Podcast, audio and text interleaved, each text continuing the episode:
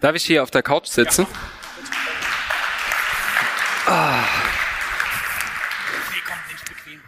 Andreas, komm, du bist schon über 60, bitte. Ja. Wir müssen aber in die Mitte nehmen, oder? Also die kommen dann da auch die. Äh, Nee, das, genau. das kommt ein bisschen drauf an, dass mit den offenen Stühlen würde ich so halten, je nach politischer Ausrichtung. Na, also wer sich wo Von hinsetzt. uns aus gesehen oder von denen? naja, wie äh, im Plenarsaal halt. Ah, okay. Ja, was soll ich sagen? Normalerweise startet so eine äh, Podcast-Folge immer mit so einem gewissen Vorgeplänkel. Traditionell redet Thomas dann über seine Töchter, die aus dem Kinderzimmer heraus die Weltherrschaft an sich reißt. Weltrevolution. Weltrevolution, genau, herbeiführen. Heute bin ich so ein bisschen unentschlossen und ich bin echt aufgeregt. Das ist das erste Mal, dass wir den Podcast live aufzeichnen. Das heißt, heute geht's echt um was. Vielleicht auch mal für unsere Hörer, die uns ja erst im Nachgang hören. Wir sind bei der Real PropTech live in Frankfurt und es sind tatsächlich physisch Leute anwesend. Offenbach. Offenbach, Verzeihung. Das ist für mich äh, groß. Bist nervös, gell? Ich, Habe ich ja gerade gesagt. Ja. Willkommen bei Die Hausmeister, Immobilienmythen im Podcast. Mit Thomas Bayerle, Andreas Schulten und dem Moderator Andy Dietrich.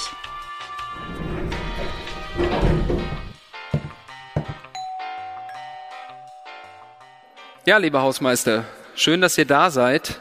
Schön, dass ihr den Weg nach Offenbach gefunden habt. Ich habe eine steile These mitgebracht. Ist das Unicorn oder kann das weg? Oder anders formuliert, die deutsche PropTech-Szene wird nie ein Unicorn hervorbringen. Ja, brauchen wir gar nicht drüber zu sprechen. Also, ne? Immobilien und digital, geht das überhaupt zusammen? Also jetzt komme ich wieder, ich habe ja gleich gesagt, ich komme mit Marx. Ne? Ja, das also, hast du angekündigt. Marx sagt Kapital. Ne? Marx sagt, es gibt drei Kapitalfaktoren. Boden, Kapital und Arbeit. Ne?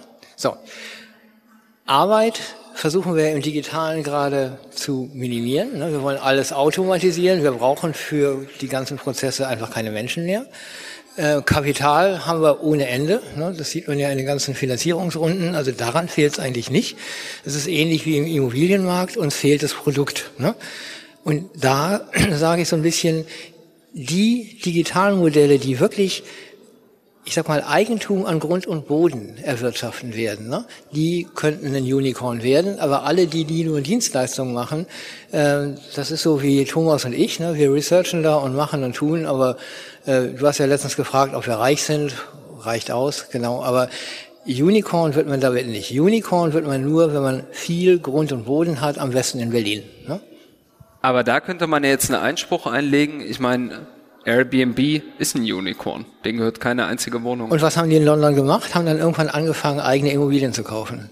Da, mein ja, Thema. Aber da waren sie schon Unicorn. Thomas, ist das so? Kriegen wir kein Unicorn? Nee, ich denke, wir brauchen natürlich schon Unicorn, aber im Gegensatz zum staatstragenden Marx komme ich mit Schumpeter, Kraft der kreativen Zerstörung, bla bla bla bla bla. Und dann, jetzt was Neues, Storytelling. Und das können wir halt nicht. Wir können zwar Objekte darstellen, wir können keine Geschichten erzählen, warum der Substanzwert viel höher ist als der Marktwert, ja. Ähm, Und deswegen, und oder nehmen wir mal Berlin als Beispiel, äh, zwei Brüder, deren Namen ich jetzt nicht sage, denen gehören einige Straßenzüge, die sind, da bin ich völlig bei dir, die haben dann ganz schnell gemerkt, naja, so ein bisschen boring Backstein, gerne mit Fantasie nach oben, dass es äh, wächst und steigt und die Mieten gehen, die gehen auch in Real Estate. Also lange Rede, kurzer Sinn, ja, natürlich braucht man Unicorn auf jeden Fall. About You ist jetzt eher Fashion, das ist eher schnelllebig, aber ich glaube schon, dass es einem halt gelingt von den Zehntausenden, die wir haben. Bin ich fest von überzeugt und ich fände es auch gut. Ähm, Nachteil ist nur, letzte Bemerkung dazu, ähm, Schönwetterkapitäne alle wir, ja. Ähm, Geld da, Rückenwind da, Markt da und eigentlich Schumpeter, wenn es knallt, passiert's richtig. Und deswegen, da wird was passieren irgendwann mit der Zinserhöhung und dann werden wir ganz andere Themen diskutieren. Äh, ja, Unicorn, aber wahrscheinlich nicht mit diesen komischen Bewertungen, die wir erlebt haben die letzten zwei, drei Jahre, ja. Ja. Ne? Ja, wir können jetzt so richtig loslegen, ne? können richtig Komm, mach sagen, mal, mach mal los. äh, geht ja gar nicht Du und hast so auch weiter. mit Marx Äh, begonnen. Also ich glaube, okay, viel krasser kannst du nicht werden. Disruption können wir auch noch machen. Ne? Also braucht es für Unicorn Disruption. Äh, da habe ich letztens mal jemanden hier von der Deutsche Telekom, hier auch aus dem Think Tank gehört. Disruption ist alles schon abgefrühstückt. Ne? Wo soll es noch außer bei äh, hier Bitcoin und eventuell Blockchain, wo sollen dann noch Disruption-Potenziale sein? ne, wir kennen halt Immobilien echt lang und diese ganzen Facility Management Prozesse und diese ganzen Vermarktungsprozesse und so weiter. Wir sagen immer, ob die automatisiert werden können oder ob es nicht tatsächlich mal Hausmeister in Blaumännern braucht, äh, die das Ganze einfach mal wieder anpacken. Die Frage ist, kann es digitalisiert werden? Ist da Du bist, aber schon, aber du bist schon klar, wer hier zuhört, oder? Was? Ich wollte gerade sagen. Positives sagen, in dem Ja. Sinne. Jetzt sag du was Wir wissen ja, Positives. das Wartet mal, bevor wir das weitermachen, ja, vielleicht auch nochmal zum Setting. Wir haben ja hier im Prinzip die digitale Immobilienwirtschaft vor der Brust. Ich schau mal hier ins Publikum für alle Hörer. Ist hier ein Unicorn oder ein Begriff, den ich gelernt habe, Sunicorn unter euch? Sunicorns sind Unternehmen, die demnächst erst die Milliardenbewertung haben. Gibt es hier einen Startup-Unternehmer, der auf dem Weg ist, ein Unicorn zu werden? Der darf dann neben dir auf dem Sofa sitzen. Der, der Oder dürfte die. in der Mitte genau. sitzen. Guck mal, das meine ich mit Storytelling. Da ist wieder keiner, der sagt, ja klar, ich, ich habe nämlich eine Geschichte. Der muss ja keine Substanz sein, muss eine Geschichte haben. Da, guck an. Okay, ich äh, muss vielleicht mal für alle, die nur zuhören, sagen, es meldet sich im Moment niemand, könnte aber auch für gesundes Understatement stehen. Ja, oder wir reden wieder zu viel, Andreas. Ne? Aber Ja, und wir sind im Moment noch sehr an der Oberfläche, ne? Also wir machen hier gerade wir steigen Warming- Warming up, ne? Genau. Wir haben ja hier zum ersten Mal auch eine Uhr. Ich sehe, wir haben noch 37 Minuten 15 Sekunden. Das heißt, wir können schon noch tiefer einsteigen. Wir haben ja in der letzten Folge schon darüber geredet, dass der PropTech-Sektor vergleichsweise jung ist. Ja, die Immobilienwirtschaft hat ja erst spät angefangen. Auf der anderen Seite haben wir ein PropTech-Unternehmen mit ImmoScout24, das ja ein Unicorn ist, oder? Also wenn man sich die Börsenbewertung anschaut von ImmoScout24 oder Scout24, wo ja ImmoScout einen großen Teil ausmacht, das Ja. ist eine Milliardenbewertung. Jetzt kommt wieder mein Ding, die aber auch mit Regalen angefangen haben. Ne? Zum Glück kam da das Internet. Ne? Äh, das Geschäftsmodell war ein anderes. Es kam tatsächlich Internet am Ende äh, richtig als warmer Wind über Immobilien Scout hinweg und dann ging das auch alles noch. Ob die mit ähm, weiteren Intermediären, also weiteren Maklern, ich sag mal auch in den nächsten zehn Jahren noch äh, ein gut dotierter Wert sind, das ist ja gerade die große Frage. Ne? Also das heißt, viele arbeiten eben nicht mehr äh, mit Immobilien Scout zusammen, weil einfach die Gebühren für den Normalsterblichen viel zu hoch sind. Und das ist eben das Problem an allen digitalen Modellen. Äh, da will einer, jeder will da seine 30, 40 Prozent ja auch nochmal von dem eigentlichen Geschäft abschöpfen. Äh, und da kommen wir auch irgendwann gleich nochmal zum Thema Ausbeutung. Ne?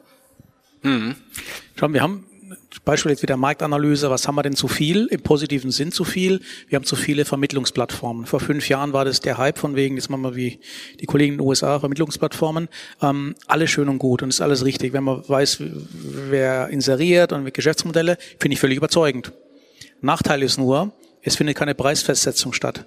Also mit anderen Worten, wenn das Ding vertickert ist, dann steht kein Preis mehr drin, beziehungsweise wenn den Markt runtergeht, sehe ich nicht das Minus, was die Hütte vorgekostet hat. Und das ist, das ist die Glaubwürdigkeit. Also nochmal, wir reden von einem Wohlfühlthema. Ich finde das alles ganz klasse, aber der Schwur für Produkte, für Unternehmen auch, ganz selbstkritisch, kommt immer erst, wenn der Markt mal in eine andere Richtung geht. Und da werden nicht, dass da wieder 80 Prozent verschwinden, das haben wir wahrscheinlich gelernt, sondern die Frage, was bleibt vom Markt noch übrig? Rettung durch Fusion, Übernahme, M&A oder zu sagen, das Marktmodell ist so stabil, ich habe die letzten Jahre so viel reingepumpt, im positiven Sinn, Venture Capital, aber auch Ideen, Gehirnschmalz, Programmierer irgendwo, ähm, eine kritische Grundgröße erreicht und mal pauschal formuliert, äh, du hast ein Beispiel gesagt, es gibt nur zwei, drei andere, da sind wir noch ganz weit weg, weil viel zu granular. Und das ist, glaube ich, für mich so die Hauptkritik im Moment. Das sind alles sehr strukturierte Unternehmen meiner Meinung nach bemühen sich, haben die Komfortzone verlassen, sind Unternehmer, finde ich immer total klasse. Aber die Skalierungseffekte, jetzt kommt halt doch der Ökonom durch, die Skalierungseffekte sind völlig überschaubar, weil es ein Ozean von Plattformen, von Bewertungsplattformen, von Plattformen gibt, von Ökosystemen. Ähm, da, das wird auch die nächsten Jahre so weitergehen, solange der Markt nicht wirklich dreht. Ist natürlich jetzt eine blöde Prognose, in dem Sinn nach dem Motto, ja. der sagt, der Markt muss sich drehen, aber es, da wird sich, wird sich kristallisieren, was in der, der Marktbewertung wirklich steht. Luft oder halt eben Fundamentalwert, wie bei WeWork vor 18 Monaten. Oh, WeWork ist ein gutes Thema. Ja, ich meine, was wir Deutschen ja immer so ein bisschen außen vor lassen, ist, dass es noch andere Märkte außerhalb von Deutschland gibt. Ihr als institutionelle Investoren kennt das natürlich und die meisten hier im Raum wissen das auch. Aber wenn wir zum Beispiel drüber reden, dass das Thema Vertrieb ja endlich ist, ne, weil die Branche ja irgendwie relativ klein ist, zumindest oben am Flaschenhals, Das gilt vielleicht für Deutschland, aber ein Unternehmen, das aufgrund seiner ähm, Technologie weltweit skalieren kann, ja, das ist natürlich nicht so einfach aufgrund der verschiedenen Sprachen, Standards etc. Das hat doch logischerweise die Möglichkeit ins Unendliche, also unendlich nicht, ja, aber mit Sicherheit doch bis zu einer Milliardenbewertung zu kommen. Ein WeWork hat das geschafft. Ein Airbnb hat es geschafft. Und eine Deutsche Bank hat es nicht geschafft, genau. Deutsche Bank hat das nicht geschafft. Die würde ich, ja gut. Die Frage Wobei ist die auch ein spekulatives Also ich, ich würde es auch mal gucken, immer wieder, wer hat denn in der Immobilienwirtschaft, also in, wenn wir sagen immer 80 Prozent äh, des deutschen Volkseinkommens oder äh, ja sind Immobilien. Ne? Ähm, also in der Gesamtheit ist es tatsächlich ein Machtfaktor. Aber welches Unternehmen hat tatsächlich Macht? Im, im Immobilienmarkt. Und das in alle anderen Geschäftsmodelle. Wenn ich hier Mobility mache, dann gucke ich mir an, okay, das waren die äh, Kfz-Produzenten und jetzt werden es dann irgendwann die äh, digitalen kom rollenden Computer, die Macht haben. Ne? Aber wer hat denn wirklich Macht in der Immobilienwirtschaft? Also da kommen wir so langsam mal zu den börsennotierten Wohnungsunternehmen. Und das ist wirklich, das hat mich sehr beeindruckt, also das sollte jeder mal machen, bei Vonovia die zwei Callcenter sich anzuschauen. Ne? Das eine Callcenter äh, wirklich nur Vermittlung, also das heißt Vermietung von Wohnungen und das andere Callcenter äh, Facility Management. Ne? Das heißt, die fahren dann mit kleinen Autochen und reparieren die ganze Zeit. Ne? Da kommt man dann so langsam in die Welt, wo man sagt, ah, Ne? Hier sind dann tatsächlich diese Digitalisierungspotenziale Vermittlung und ich sag mal geschicktes FM, da, da sind sie, da leben sie in einem Unternehmen, das auch eine gewisse Macht hat. Ne? Äh, Und da gucke ich mir halt an und sage, ja, kann man das jetzt an anderer Stelle nochmal machen oder ist Vonovia dann der wirklich das potenzielle Unicorn auch im digitalen Bereich? Aber jetzt fragen wir mal den Moderator, ob er weiß, wenn ich die, die Deutsche Wohnen und Bochum zusammen fusioniere, irgendwie beim dritten Mal, hoffentlich vielleicht irgendwie, prozentualer Anteil an, an den Wohnungen in Deutschland. Oh, ich glaube fünf Prozent oder Na, so. fünf, ne? hallo, wenn es das wäre. Wir sind im Promillesegment, wenn man es ehrlich ist, ja. So, das heißt, es wird ein, ein, Bild aufgebaut, Storytelling, als wäre jetzt hier die, die Weltherrschaft angestrebt. Dann, also ich bin ja bei dir, ähm, aber ökonomisch betrachtet ist das ähm, ein sehr transparentes Unternehmen, ein sehr professionelles Unternehmen, Skalierungseffekte, aber bezogen auf den Gesamtmarkt na, vernachlässigbar. Das mag jetzt natürlich ein bisschen ketzerisch klingen, ist mir klar, Hausmeister, aber in der Summe ähm, bis man dann ein, Kapitalisierungspotenzial aufgebaut hat von 5 Prozent. Was glaubst du, wie viele Bundestagswahlen da noch passieren? Und dann kommt dein Thema gerade vollkommen zurecht. Wie sieht's denn eigentlich im Ausland aus? Ne? Wir gucken schnell mal immer in die USA, was da so passiert. Wenn man nach Immobilien Gesichtspunkten schauen sollte, ist Japan auch sehr, sehr interessant. Ne? Also in Japan ist tatsächlich, da sind die mächtigen großen Immobilienunternehmen Mitsui, Mitsubishi, äh, Postbank und so weiter. Also das sind sechs große Unternehmen oder lassen es acht sein. Ne? Ähm, machen die irgendwelche coolen, digitalen, neuen ähm, Ventures? Also sieht man da, was in diesen Unternehmen passiert? Gut, jetzt ne, müssen wir wieder vorsichtig sein. Meine Vorstandskollegen hauen mir wieder auf die Nase und sagen, Andreas, sei fundiert. Ne? Müssen wir erstmal gucken, wie es in Japan ist. Aber hören tut man da aber- auch noch nichts. Na, vielleicht da mal ein anderer Punkt. Das kommt ja, also deine äh, Betrachtungsweise kommt ja aus einer Zeit, in der wir alle davon ausgegangen sind, nur wenn etwas produziert wird, hat es einen gewissen Wert. Ja, das heißt Real Assets, Assets, irgendwie du brauchst halt. ne? Das Thema ist doch aber spätestens vorbei, seit die wertvollsten Unternehmen der Welt allesamt Technologieunternehmen sind.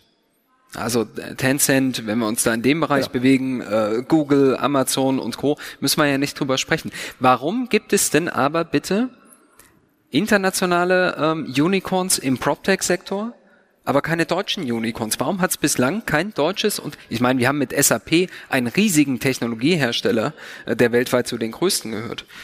Aber wir haben kein PropTech-Unternehmen, das weltweit zu den größten PropTechs gehört. Jetzt mal wir wollen ja das Publikum hier ein bisschen einbinden. Außerdem wollen wir die Leute motivieren, sich gerne hier irgendwie links oder rechts oder gerne auch demokratisch zu platzieren.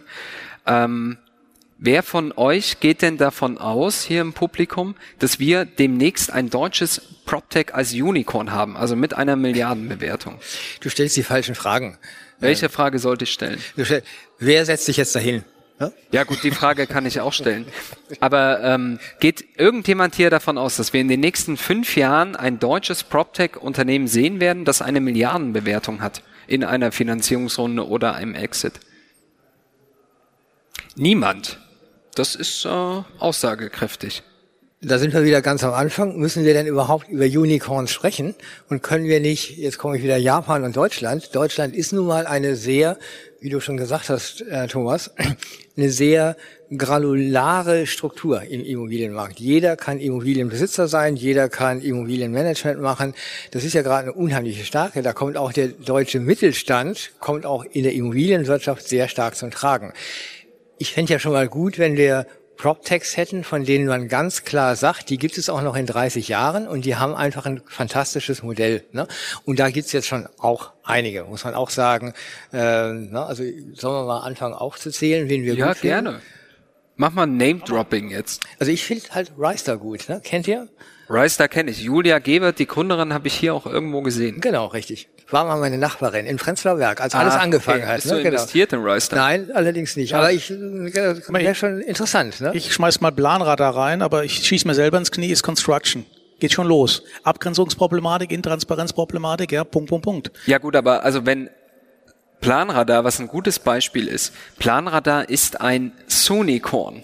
Das heißt, bei Planradar wird in den nächsten Monaten, Jahren eine Milliardenbewertung erwartet. Man könnte also, ne, jetzt hier mal, um allen den Wind aus den Segeln zu nehmen, klar ist Contech, aber zählt ja auch zu PropTech irgendwie mit rein. Da bin ich jetzt auch nicht in der Wortklauberei befangen. Da wird es also eins geben, voraussichtlich. Aber wie gesagt, Constructions. Ja, gut, aber am Ende des Tages ist der der Immobiliensektor und Bausektor mindestens artverwandt. Das hängt schon irgendwie zusammen. Es sind ja manchmal so Dinge, die den Markt viel stärker beeinflussen, als man meint. Und es gab, glaube ich, Anfang Januar, Februar gab es Immobilienzeitungen, ein bisschen Werbung machen, gab es die Schlagzahl, dass die Union ihr eigenes Ökosystem baut. Und die haben es wahrscheinlich völlig anders gelesen, als wahrscheinlich die anderen 99 Prozent, so naiv bin ich jetzt und sage, ja, offensichtlich haben die das Angebot am Markt der 10.000 PropTechs entweder haben sie nicht ernst genommen, haben sie sich verzettelt dabei, ähm, haben keine qualifizierten Ansprechpartner gehabt oder, Zitat, wir machen den Scheiß jetzt wieder selber und machen eigenen Standard, wie sie ja schon mal gemacht haben. Also das heißt, es war für mich eine sehr traurige Schlagzeile, jetzt weniger gegen Union, sondern mal sagen können, Mensch, es gibt Angebote ohne Ende im PropTech-Bereich, aber wenn ein ganz großer, einer großen Vier in Deutschland, es hat ein eigenes Ökosystem entwickelt, dann kann man naiv und flapsig sagen, die haben viel zu viel Budget. Oder aber die meinen es ernst und sagen, am Markt gibt's wohl noch nichts und es wird auch so schnell nichts geben. Und das, was angeboten wurde, ist zu granular, zu intransparent, zu was weiß ich, zu funky. Traurige Geschichte eigentlich, wenn man so sieht. Und das nach fünf Jahren PropTech, um das mal wieder sehr wertschätzend zu sagen, ja? Darf ich da mal einen anderen Gedankengang dazu äh, sagen? Der vielleicht gut passen könnte. Übrigens, Andreas, auf deine Frage, ob man überhaupt Unicorns braucht, kommen wir da nochmal drauf zu sprechen, wenn du möchtest. Ähm, die deutsche Immobilienwirtschaft ist ja sehr breit aufgestellt. Ja. Wir haben 870.000 Unternehmen, die im weiteren Sinne in der Immobilienwirtschaft arbeiten. Da zählt fairerweise der Bausektor mit rein, Architekten, Planer guck, guck etc. Mal. Sind Na, das nicht unsere Zahlen? Guck ja, die hast du auch mal dem genau. irgendwann gegeben und ich habe sie jetzt missbraucht. Tut mir leid. Aber wenn ein Unternehmen heute im Technologie, also mit einem digitalen Geschäftsmodell antritt und ich sag mal die etablierte Immobilienwirtschaft als Kunden gewinnen möchte, dann braucht die ja Investoren im Hintergrund, ja, aus Bootstrap oder ne, aus eigenen Bordmitteln heraus. Das wird schon schwer. Wenn du als als Investor zum Beispiel einen großen institutionellen Investor hast oder einen Asset Manager, der dein Geschäftsmodell finanziert, hast du es, glaube ich, als Startup-Unternehmer brutalst schwer, die anderen Wettbewerber von dem als Kunden zu gewinnen. Würde ich jetzt einfach mal die steile These machen. Absolut, genau. Also Und das ist in anderen Branchen, die nicht so breit diversifiziert sind wie wir, anders. Denn im Automobilsektor, ich kenne jetzt kein Automobil-Startup-Dings da außer Tesla, was eine Milliardenbewertung hat, fair enough, aber Tesla baut ja Autos am Ende des Tages. Ähm, aber da hättest du in Deutschland VW, BMW, Audi, Mercedes, ja, aber das sind schon auch Welten in sich. Also ob man da so von einem zum anderen wechseln kann und ich sag mal von dem anderen dessen Kunden, Kunden kriegen kann. Also ich sag mal, ein Audi-Hersteller, ja doch, Bosch kann das mittlerweile. Ne? Also Bosch kann schon alle ja, richtig. Äh, bedienen. Das ist richtig. Es gibt einige Aber, Automobilzulieferer, die auch mehrere ja. abdecken, ja. Ja. Weil, ja, ist schwierig, ne? Genau. Aber ich, da würde ich jetzt nicht sagen, dass die Immobilienwirtschaft ab, äh, also abgeschirmter ist als die Automobilwirtschaft. Aber sie ist halt sehr intransparent und ich meine, das Lieblingsthema ja. immer, wenn ich auf beiden Seiten vom Tisch sitze, ich bin ja pro, ja. Erste Frage ist immer, was ist der relevante Markt? Ja, dann fangen sie schon an zu rotieren. Welchen Markt meinen sie? Andys Markt, machen wir die auch noch dazu? Oder den Markt für Türschlossöffner? Oder den Markt für Facility Manager, von dem man nicht wisst, wir nur die oben drei kennen und die anderen 98 nicht mehr? Das ist ja genau das Grundproblem. Wir sind halt heterogen, wir sind granular, wir sind intransparent vor allem. Was soll denn ein schwäbischer ähm, ähm, Reihenhausbauer, was ich jetzt sehr wertschätzen meine, ja, was soll denn der in dem, im Feld sich wahrgenommen werden, wenn, wenn der relevante Markt geht? Er sagt, ich mache meine 20 Dinger im Jahr in Friedrichshafen, das läuft immer, was habe ich dann mit dem anderen zu tun? Also es mag jetzt ein bisschen klischeebehaftet sein, aber von der Logik her, wir haben es nicht niemals geschafft, den T0-Punkt oder diesen Nenner zu definieren. Was sind wir eigentlich? Und deswegen, äh, ja, gibt's einen, gibt's einen, äh, gibt's einen äh, lokalen, einen privaten äh, Automobilbauer? Natürlich nicht. Es gibt die großen fünf. Immobilienwirtschaftlich baut jeder sein Häuschen. Dann haben wir so ein paar regionale, ein paar internationale auch. Aber zwischendrin ist die Bandbreite extrem groß. Ja, du hast es ja gesagt. Ja, wenn die äh, Vonovia die Deutsche Wohnen übernehmen sollte, machen die ein Promilleanteil, also in einigen Märkten bis zu 15 Prozent habe ich gelesen, aber ne, also trotzdem auf den gesamten Wohnungsbestand heraus gehört den nur ein kleiner Prozentsatz. Also die These lautet, uns gibt es auch in 15 Jahren noch, dann ist wirklich Ende bei mir. Ähm, weil die Fragen kommen, was ist denn der Markt in Regensburg, gibt es einen Benchmark, bla bla bla. Davon profitieren wir, Andreas, und das ist das Hauptproblem. Ich glaube, viele PropTechs scheitern schon an dem Thema ähm, zu Beginn, weil sie die Frage nicht beantworten können, was ist der Markt, in dem ich mich tummeln möchte. Mhm. Der Markt für Schlussanlagen ist von, wird von der Firma Abus beherrscht und nicht von einem digitalen Plattform, die das Ding öffnet mit dem Smartphone, muss man ganz nüchtern sehen. Ja, wobei, ja. da kannst du auch an die Türenhersteller gehen, die den, äh, ne, so, die aber, Abos verbauen. Aber die hören sich dann, äh, die, die können sich raussuchen, wen sie nehmen. Gehen sie links zu den Klar. konventionellen, also hier äh, Fahrradschlosser, oder gehen sie zu dem im Smartphone? Das ist ja genau das Thema. Sie werden eher zum Smartphone zwar gehen, weil sie sagen Zukunftstechnologie, aber die 99 Prozent des Marktes besteht heute aus Abus und Co. Und dementsprechend äh, werden sie dort die Skalierungseffekte eher sehen. Ja. Ich muss noch mal hier einen äh, Aufruf wagen. Gibt es denn hier irgendjemanden im Publikum, der uns mal seine klare Meinung sagen möchte oder die uns mal ihre klare Meinung sagen möchte? Wir sollten mal anfangen, und das ist vielleicht auch einladend, was sind denn Modelle, die wir uns vorstellen können, wir drei, die kein Unicorn werden, die aber eine sichere Bank sind. Ne? Also wo man richtig sagt, also das ist eine Achillessehne in der Immobilienwirtschaft und da gibt es ein Gebührenmodell, das am Ende sitzt. Ne? Also wo man richtig sagt, äh, da kommen alle Akteure nicht drumherum. Ne? Also ich weiß, wir haben das mal mit Maurice Grasser von Architrace so ein bisschen äh, auch auch durchdiskutiert. Also diese ganzen Vertragsgeschichten. Ja, das sind, da kann man tatsächlich enorm einsparen. Ähm, aber ist das dann wirklich was 10 Jahre, 20 Jahre, 30 Jahre, 40 Jahre läuft? Ne? Ich habe, ich will mal anfangen. Ne? Ich habe letztens was richtig Schönes gehört. Assassin's Creed könnte ein richtig gutes, äh, äh, ich sag mal, so, so ein Seitenzweig entwickeln für die Immobilienwirtschaft. Habt ihr das gehört? Notre Dame ne, soll ja jetzt, das Dach soll ganz genau so aufgebaut werden, wie es mal war. Dummerweise gibt es keine Pläne. So, wer bringt jetzt die Pläne für Notre, das Dach von Notre Dame? Es ist Assassin's Creed. Ne? Also man okay. nimmt am Ende des, den digitalen Zwilling, der da dort existierte, und sagt, danach bauen wir. Ne? Ah, wobei ich da sagen würde, digitaler Zwilling, vielleicht muss man das auch erklären, ist ja ein sehr beliebtes Buzzword, bedeutet digitale Gebäudedatenmodellierung. Man baut das Haus, was man hat, digital nach.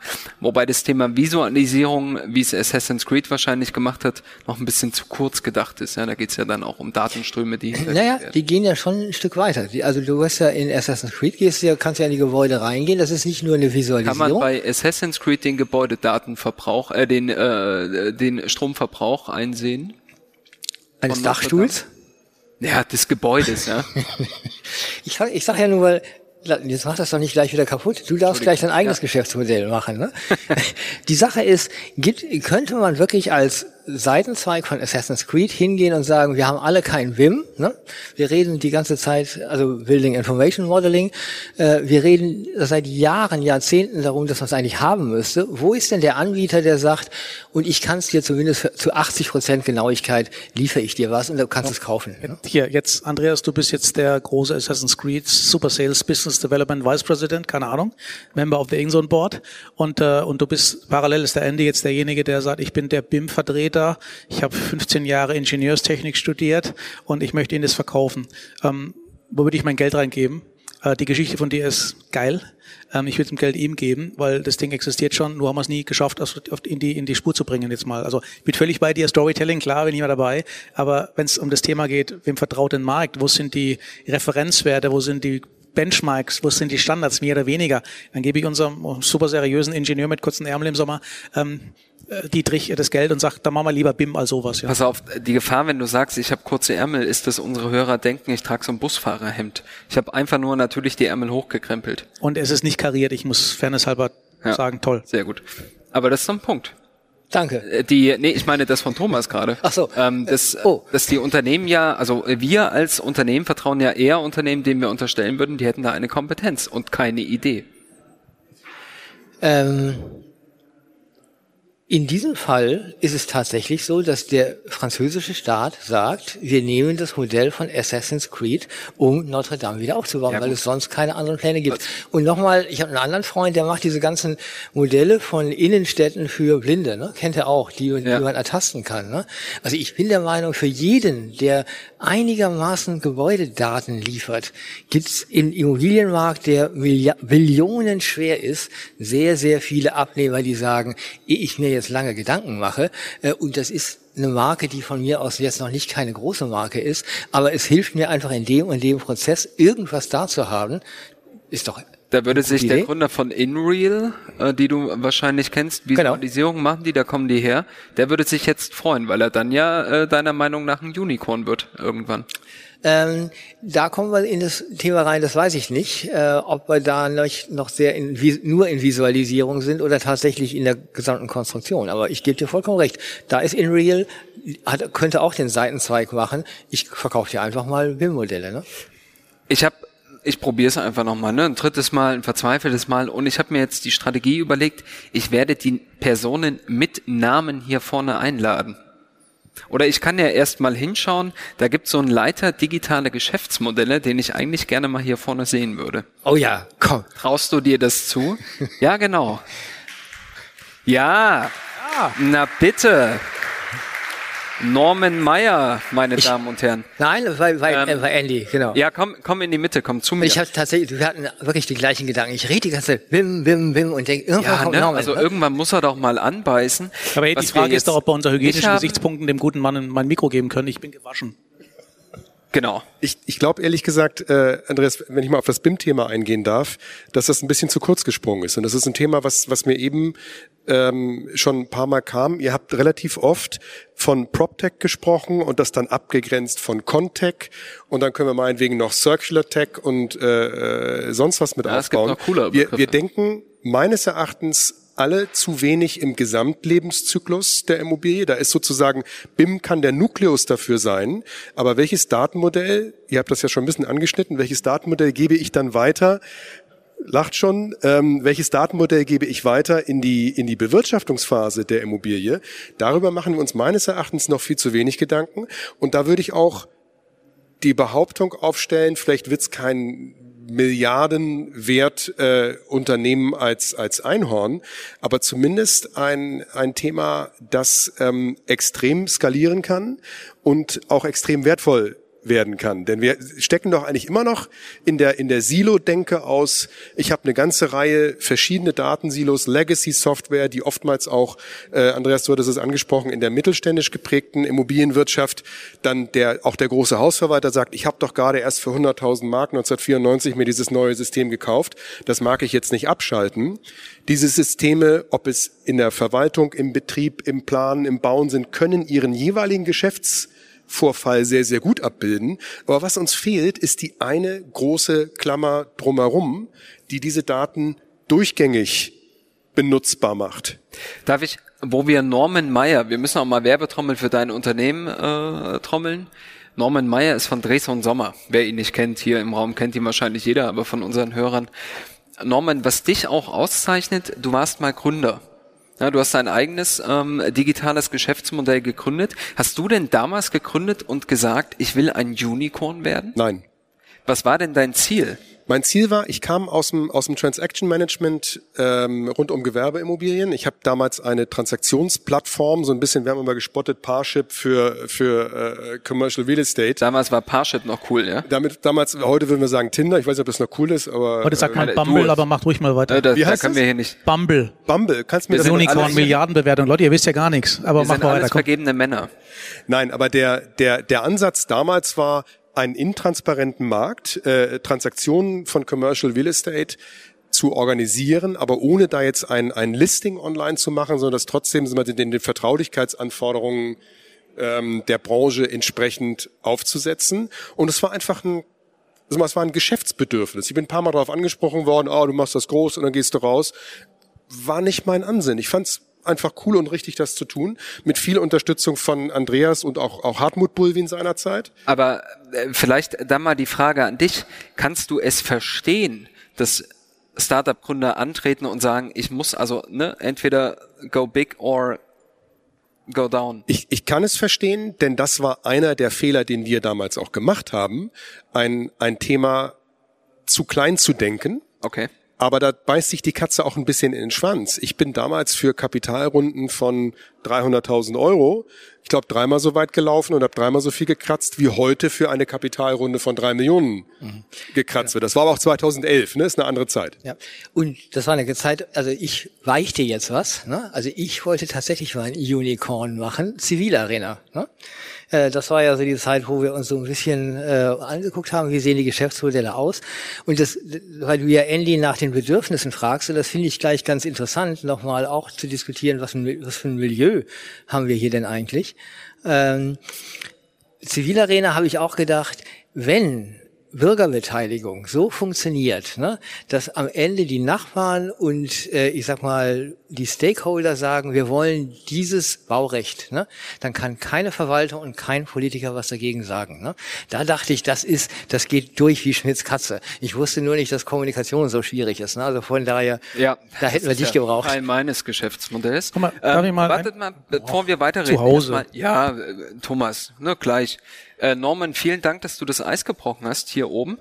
Ähm, wen wir jetzt neben uns sitzen haben, Thomas, da kannst du jetzt gerne weiterreden. Sarah Schlesinger. Herzlich willkommen bei uns hier oben. Sarah. ich jetzt zu dir? Ja, bitte, in die Das ist gut, was du mit meiner knappen Zeit machst, damit ich nämlich eigentlich gleich auf die Genau, andere Sarah Bühne. Schlesinger muss man vielleicht noch fairerweise dazu Ich wollte auch den ganzen Tag schon mal hier auf die Couch, aber mich hat keiner eingeladen. Ja, Ruh dich aus, wir reden. du wolltest noch was sagen gerade. Ich wollte noch was sagen. Ähm, gehen wir mal Richtung Amerika. Was uns ja in Deutschland zutiefst abschreckt, also mich, ich auto mich jetzt mal, da kommen diese Sales-Typen, erzählen, dass sie in zwei Jahren vier Milliarden machen, Assets under Management. Und natürlich rollt sich intern, wir sind ja höfliche Deutsche, rollen sich immer so die Fußnägel und ja, ja, das sind wir die da, die zu viel Geld haben. Und wir schicken den Ingenieur auf die andere Seite. Also ich habe Klischee, gebe ich zu. Das heißt, die kommen und sagen, think big, was, was ja eben Norm gerade gesagt hat, ja, viel zu klein gedacht irgendwo, die think big. Das kommt bei uns als dieses wischiwaschi, blumige Super Sales Mister an, ja, aber sie machen es dann auch. Ich meine, ein Tesla, wer jemals das Ding gefahren hat, fährt sich fantastisch, Qualität, da darf ich ein bisschen mitreden. Ja, kann man verbessern irgendwo, ja, trotzdem funktioniert's, weil sie auch so einen Typ da vorne stehen haben. Was der immer raucht, wissen wir auch nicht, aber er verkörpert etwas und ganz offen, ohne Kritik oder doch Kritik, ich sehe hier dieser Plattform keinen, der ansatzweise verbal erotisch rüberkommt und einfach mal sagt, hier, bums, ich strebe jetzt mal die drei Trillionen an. Das mag komisch kommen, das ist mir schon klar, weil es in unserer DNA nicht drin ist, ja. Von daher, äh, da sind wir, da können wir was lernen, auch wenn nochmal am Schluss der Ingenieur schon die Hosen anhat, weil er ihm das, das Zeug programmieren muss, um das mal klar zu sagen. Sarah, ähm, äh, vielleicht an dich, ja, wir wollen deine kostbare Zeit nicht rauben. Du bist Geschäftsführerin Aber wo ihr gerade bei der, der. Verbalerotik seid, das ist ja ein gutes Stichwort, ja. Ja, genau. Wir ja. wollten wegen Verbalerotik Ja. mit dir und außerdem unseren Hörern zeigen, dass auch Frauen in der Immobilienwirtschaft arbeiten. Ja. Ähm, Versuche ich auch den ganzen Tag, fällt mir aber echt schwer. ja. Wobei heute die Frauenquote bei eurer Veranstaltung ähm, wirklich gut ist, ähm, was auch Weit unter der Marke. Organisation liegt, aber ähm, das ist ein anderes Thema, das hatten wir auch schon im Podcast, ja, also ist auch ein bisschen abgekürzt. Nee, Sarah, äh, du bist äh, PropTech-Expertin, auch Gründerin. Ähm, denkst du denn, dass wir im deutschen PropTech-Sektor in den nächsten Jahren ein Unicorn sehen werden? Ganz schwer. Wir bewegen uns ja in der B2B-Blase. Das sind ja herkömmlich nicht diejenigen, die die Einhörner produzieren. Ja, es gibt ja auch PropTechs im B2C. Absolut. Und, Und? übrigens auch sehr spannende. Ob die jetzt gerade auf dem Weg sind äh, zum Einhorn, Hm. Ich kann dir sagen, als ich soweit war, da war es noch weit weg von Einhorn und da war es auch noch weit weg von Wagniskapital, das im Markt ist. Denn um das zu erreichen, um ein Einhorn zu werden, brauchst Geld, brauchst Knitte, brauchst Kohle, alles andere kriegst du irgendwie auf die Reihe. Davon haben wir jetzt ich möchte nicht sagen üppig Markt, ne, das ist gelogen, aber wenn wir mal zurückgucken, also in, meinen, äh, in meinem vierten Jahr damals ist Bitstone gerade entstanden. PropTech One hat damals auch gerade so den Launch gehabt. Jetzt sind wir ein bisschen weiter und wir haben jetzt auch nicht mehr nur zwei, sondern wir haben eine ganze Menge mehr professionelle Wagniskapitalgeber, denn sofern wir hier über die Branche reden, das ist ja nicht nur die Branche, die als etablierte Unternehmen hier bisher tätig waren, sondern es ist Wagniskapital, das sowohl in Deutschland sich mittlerweile gefunden hat in verschiedenen Fonds und davon erfreulicherweise in den letzten Monaten ja auch einige entstanden sind, neu auf den Markt gekommen sind oder aus anderen Märkten sich auf Deutschland fokussiert haben, was ja nicht ganz unerheblich ist. Wir sind ja jetzt nicht ein völlig unattraktiver Markt und dieses Kapital bringt angenehme Bewegungswellen hier rein, die vorher nicht möglich waren. Und ob das uns jetzt direkt ein Uniform vor die Füße spült oder kotzt, das weiß ich nicht, aber das alleine macht es möglich. Aus der etablierten Branche raus, null Chance. Und ein B2C-Startup im gerade Baubereich, kann ich dir sagen, da saß ich ich ist vergessen, weil das ist ja, das ist ja schlimmer als das Auto, die Selbstverwirklichung in der eigenen Bude, wenn du da sanierst. Das, also, ist ein super Case, macht voll Spaß, keine Frage, aber ist äh, wirtschaftlich so lange ein Desaster, wie das äh, die Selbstverwirklichungsquote schlechthin ist. Das Thema, das du gerade angesprochen hast. Ich hoffe, meine andere Bühne moderiert sich von alleine. Ja, das hoffe ich auch. Ne? Wir grüßen an der Stelle mal. Aber ähm, Sarah, wenn du los musst, kannst du auch gehen. Ne? Dann würde ich deine Rolle übernehmen. Ja, du kannst das machen. Ähm, ich habe noch zwei Minuten. Ansonsten, wenn okay, du mich runterjagen wolltest, weil du hast ja hier wunderbare Auswahl, du ja, hier alles dir äh, nicht als Opfer, sondern Gesprächspartner auf die Bühne holen Ich habe auch nur noch eure Uhr, ist sehr rigoros. Ich habe sieben Minuten 34. Ich habe aber noch eine Frage an die zwei Herren. Ja, ich wollte euch einfach drüben gleich zum äh, Abschluss natürlich auf die Bühne holen. Ah ja, okay. Zum Foto. Und deswegen dachte ich, ihr kommt rechtzeitig zu Ende. Aber wenn ihr ein paar Minuten überzieht, Okay, na, dann überziehen wir ein paar Minuten. Ich habe noch eine Frage an die zwei Herren. Ähm, das, was Sarah gerade gesagt hat, ja, wir das heißt, haben in Deutschland, darf gehen, ne? du darfst gehen, mehr Wagniskapitalgeber, äh, die sich auf den PropTech-Sektor spezialisiert haben. Aber ja, genau, Sarah, hier, das ist dein Applaus, ne? Ähm, danke auch für das Freibier, das es dann später gibt. Das ist natürlich auch Sarahs Verdienst. Ähm, warum gibt es denn, ich meine, Softshell, äh, Softbank, Softshell, Verzeihung, ne? ich bin mitteldeutsch, äh, mittelalter weißer Mann, ich trage Softshell-Jacken. Äh, Softbank hat WeWork im Prinzip stupide mit Kohle ausgestattet. Ist ein amerikanisches Unternehmen. Warum wird denn kein deutsches PropTech-Unternehmen stupide mit Kohle ausgestattet von Softbank? Auch wenn es plump wirkt, wir sind nicht attraktiv genug in der Skalierungsfähigkeit nach vorne. Das hat jetzt nichts mit bla bla bla zu tun, sondern einfach die Wachstumsgeschichten im größten Markt Europas ne, sind für offensichtlich fürs Kapital gibt andere Gründe zu gering. Eine Möglichkeit. Du, Andreas. Bitte. In Deutschland gibt's keine Maniacs. Also wir denken zu viel nach, meiner Meinung nach. Ne? Okay. Äh, also WeWork halte ich nach wie vor auch für keine so eine gute Idee. Ging also, ja auch ein bisschen nach hinten los, ja, wenn man ehrlich ist. Ey, Entschuldigung, also es gibt, es gibt, ich, ich heb so ab und zu so Zeitungsartikel auf, die ich dann, wenn ich tot bin, mal raushol. Unter anderem der vom Dezember 2019 aus 8, 83 Millionen mache ich, äh, Milliarden mache ich 18 Milliarden. Unfassbar unfassbar, weil die Geschichte alle so elektrifiziert hat, Maniacs verrückt und total überzeugend. Alles vor Covid nebenbei. Ich vermute mal, dass der, der innere Wert, ich habe es nicht geguckt ehrlicherweise, aber der innere Wert von Rework ist jetzt ein stabilerer, ein anderer als vorher. Aber ich glaube, jetzt kann man damit mal anfangen. Das sind wir bei der alten Theorie. Die Unternehmen, in dem Fall Softbank, sind ja nicht doof, sind ja alle schlau irgendwo. Also wir wissen ja, es ändert sich was. Wir spüren, dass sich was ändert. Wahrscheinlich sogar schneller, als wir es erwarten. Aber die, die Restauratoren sagen, wir brauchen Standards, neues Geschäftsmodell, ein bisschen Wagniskapital und zwischendrin passiert erstmal nichts. Und ich glaube, das sind wir jetzt in der Phase auch. Wir werden meiner Meinung nach schon ein, zwei Unicorns sehen, wenn es mit dem Zinsthema so weitergeht. Hast du gerade gesagt, ne? Habe ich gesagt. Meiner, ich glaube, glaube ich dabei, aber ich meine, ich rufe, rede zum vierten Mal jetzt hier die, die Masse, die nicht antwortet. Ähm, bisschen hier mal bisschen Dynamik und bisschen ja, Verbalerotik war der blöde Begriff, ja, von mir aus. Ähm, cooler sein, attraktiver sein. Aber ähm, Sarah ist gegangen mit, was war das, Selbstverwirklichungsquote, fand ich auch gut. Ja, ne? ja das ist geil. Gut. Nein, nochmal, ich glaube wirklich daran, aber nochmal, das ist so dieses kleine Denken irgendwo. Darf ich eine Geschichte erzählen? Ich war in Jahren selten, ich habe am Dienstag eine Moderation gemacht, ein PropTech, ja, und da war ein junger, dynamischer Physiker, äh, hat sich mit einem Kumpel selbstständig gemacht und äh, zum Thema Online-Bewertungen, Standortanalysen. Und der Moderator ist Neutralität verpflichtet und steht da oben und sagt, Mensch, ja klar, total tolles Modell. Wie sieht's denn aus mit dem Wettbewerb? So Thomas Daly und so. Dann sagt er, und es tat mir wenig in der Seele weh, wer ist Thomas Daly? Da habe ich schon gemerkt, ah, wenn ich jetzt Geld hätte, würde ich es ihm nicht geben. Aber nicht, weil ich böse bin, weil ich sage ah, kennen da einen relevanten Markt, ja. Also die können noch so toll Artificial-Projekte machen, fantastisch. Das wird nicht skalieren, wenn da nicht ein großer mal sagt, äh, es gibt RCA, Thomas und Bullwin Gesa natürlich auch noch. Ja, und dennoch war natürlich Sarahs äh, Einwurf schon ganz gut. Also die Frage ist, kommt ein Unicorn oder auch nur ein äh, kleines Unicorn aus der Immobilienwirtschaft oder kommt es von ganz woanders her? Das fand ich schon nicht schlecht. Es kommt, wenn das, von der Kultur her von ganz woanders das her. Das ist ne? übrigens ein super wichtiger so. Punkt. Das äh, Silicon Valley war bislang total still. Oder hat jemand aus dem Silicon Valley in den letzten Jahren irgendeine disruptive äh, Technologie ausgemacht für den Immobiliensektor? Da bin ich jetzt aber auch kein Experte. Also Nein, die Firma Nest, wenn man es mal so nimmt, Google jetzt nicht. Ja. Ähm, und das ist, das ist genau, Andreas, meine typisch deutsch, meine größte Befürchtung. Ähm, dieses Ding kommt nicht aus unserer Branche, machen wir uns mal nichts vor. Das kommt von einem Tech-Giganten, der mal auch irgendwann Immobilien entdeckt, ja. Zillow USA, fantastisch Vermarktungsplattform. Ich sehe die letzten 20 Transaktionen, letzten 20 Jahre, die verkaufen noch mehr, ehrlicherweise. Ich sehe, was die gekostet hat in Deutschland. Ja, wir haben lichtdurchflutete Flächen und haben einen Stellplatz. Ja. Ja, ne? Ähm Du hattest aber einen schönen Post, wann war das, vor drei, vier Tagen, ne? Thomas hat nur schöne Post. Richtig schönes Video, äh, Automatisierung, wir kommen ja nicht drum rum. Ne? Also von daher alle, die wir hier sitzen und deswegen treffen wir uns hier, weil wir sagen, da passiert jetzt richtig was. Ne? Also Deutschland und vor allem der Immobilienmarkt ist nicht automatisiert genug und deswegen rennt. Ne? Also jetzt mal leicht wieder hier eine andere, andere Fahrtrichtung aufnehmen. Ne? Aber nochmal die Frage, wo? Ne? Also wo können wir uns also Digitalisierung finde ich auch einen doofen Begriff, habe ich letztens schon mal gesagt. Also entweder ist es Automatisierung oder es hat irgendwas mit Internet zu tun. Ne? Also das finde ich immer viel, das geht in mein Gehirn besser rein. Darf ich äh, mal runterholen, so drei Ebenen? Ähm, wie sieht's denn aus? Wir fangen mal beim Bauern an, ja? Seit 40 Milliarden Jahren bauen wir so, wie wir bauen, mit Ton, mit Stein, mit Erden und immer so Gewerk auf Gewerk. Das modulare Zeugs haben wir jetzt seit 30, 40 Jahren nicht nur in Entwicklung, es wird halt nur nicht nachgefragt.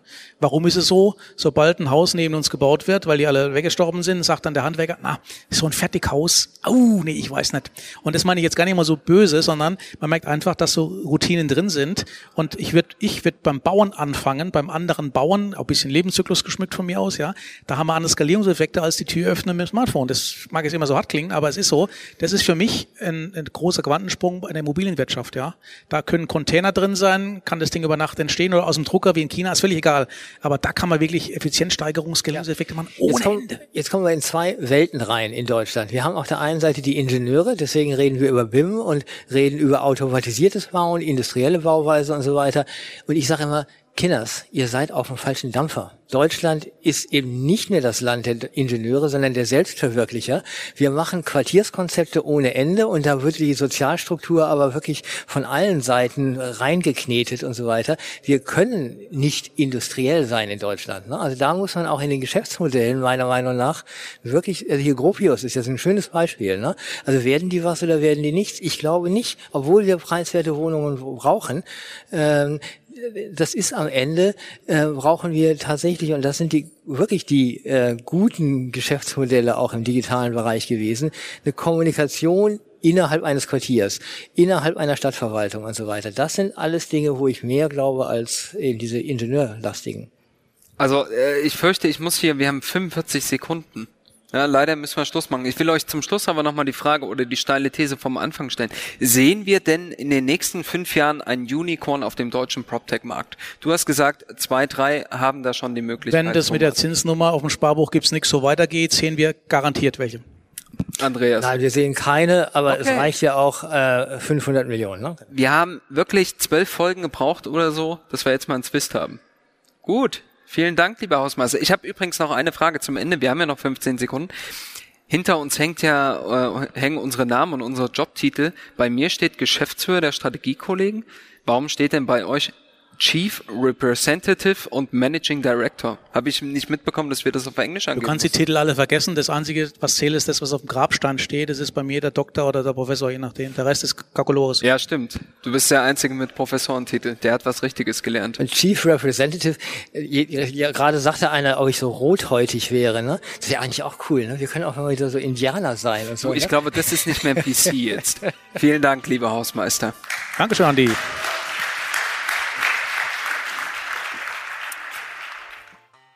Diese Folge ist ein Produkt von Strategiekollegen und wurde in Zusammenarbeit mit NextGen Media produziert.